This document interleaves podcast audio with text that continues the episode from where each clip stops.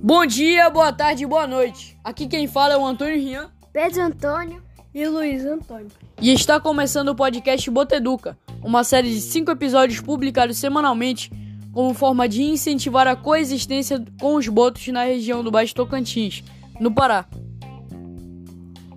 E no nosso quinto e último episódio, você vai conhecer sobre a prática da bototerapia. Os golfinhos de rio, conhecidos como botos, são um dos grupos de mamíferos mais carismáticos do mundo. Evoluídos, mas, infelizmente, há algumas décadas, eles vêm parando nas redes de pesca lançadas por nós, seres humanos. Não é de hoje que a interação homem e animal é a base de muitas terapias de cura, como a ecoterapia. No Amazonas, a bototerapia foi iniciada em 2005 pelo fisioterapeuta Igor Simões Andrade, inspirando-se em outras terapias realizadas com animais, especificamente a delfinoterapia, que envolve golfinhos de água salgada. A bototerapia é uma técnica de terapia assistida por animais, no caso, pelo boto cor-de-rosa, que seu nome científico é Inia geofrensis.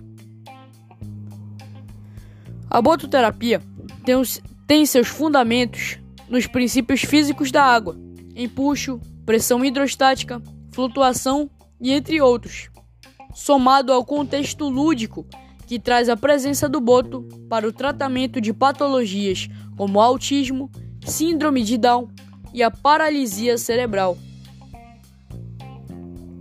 A bototerapia parece cumprir os seus objetivos em, seu de, em seus termos terapêuticos e tem potencial para a conservação do animal, podendo mudar a forma dos humanos perceberem o boto.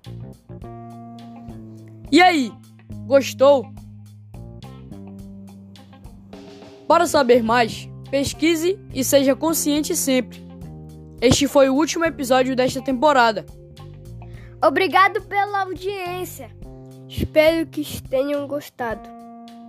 E até mais!